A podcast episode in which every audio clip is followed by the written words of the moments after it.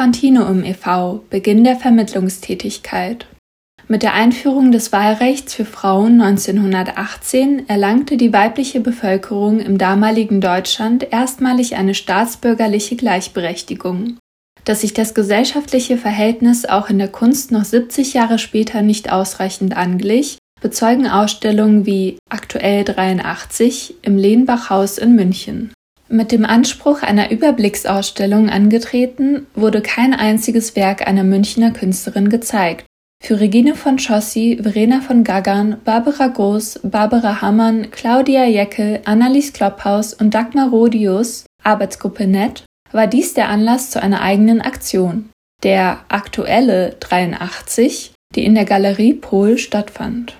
Schließlich gründeten 1985 die Editionsherausgeberin und Kunstvermittlerin Barbara Groß sowie die Künstlerinnen Barbara Hammann und Annelies Klopphaus Continuum, Verein zur Förderung der Kunst von Frauen e.V. München. Mit prägnantem Konzept formulierten sie ihr Ziel, die kontinuierliche Förderungs-, Forschungs- und Vermittlungsarbeit für die impulsgebende bildende Kunst von Frauen und die lebensfördernde Kunst von Männern sowie die Stabilisierung des fehlenden internationalen Beziehungsgeflechts zwischen Künstlerinnen, Museen, Sammlern und Kunstinteressierten sehen wir als Hauptaufgabe von Continuum.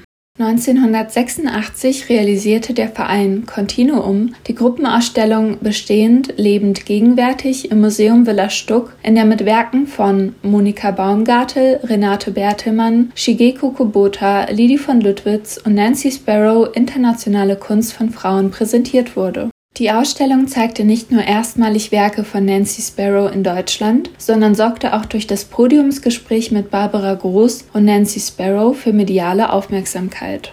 Im Garten des Museum Villa Stuck trafen sich die Künstlerinnen der Ausstellung Bestehend lebend gegenwärtig, Monika Baumgartel, Renate Bertelmann, Annelies Klopphaus, Barbara Hamann, Nancy Sparrow und Shigeko Kubota.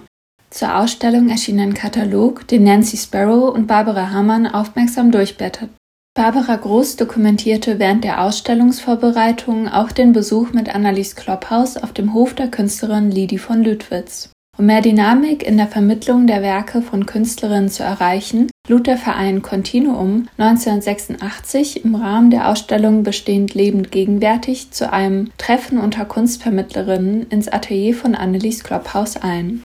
Die Teilnehmerinnen wurden gebeten, jeweils eine Künstlerin vorzustellen, mit dem Ziel, der Kunst von Frauen die notwendige Anerkennung in der Öffentlichkeit zu verschaffen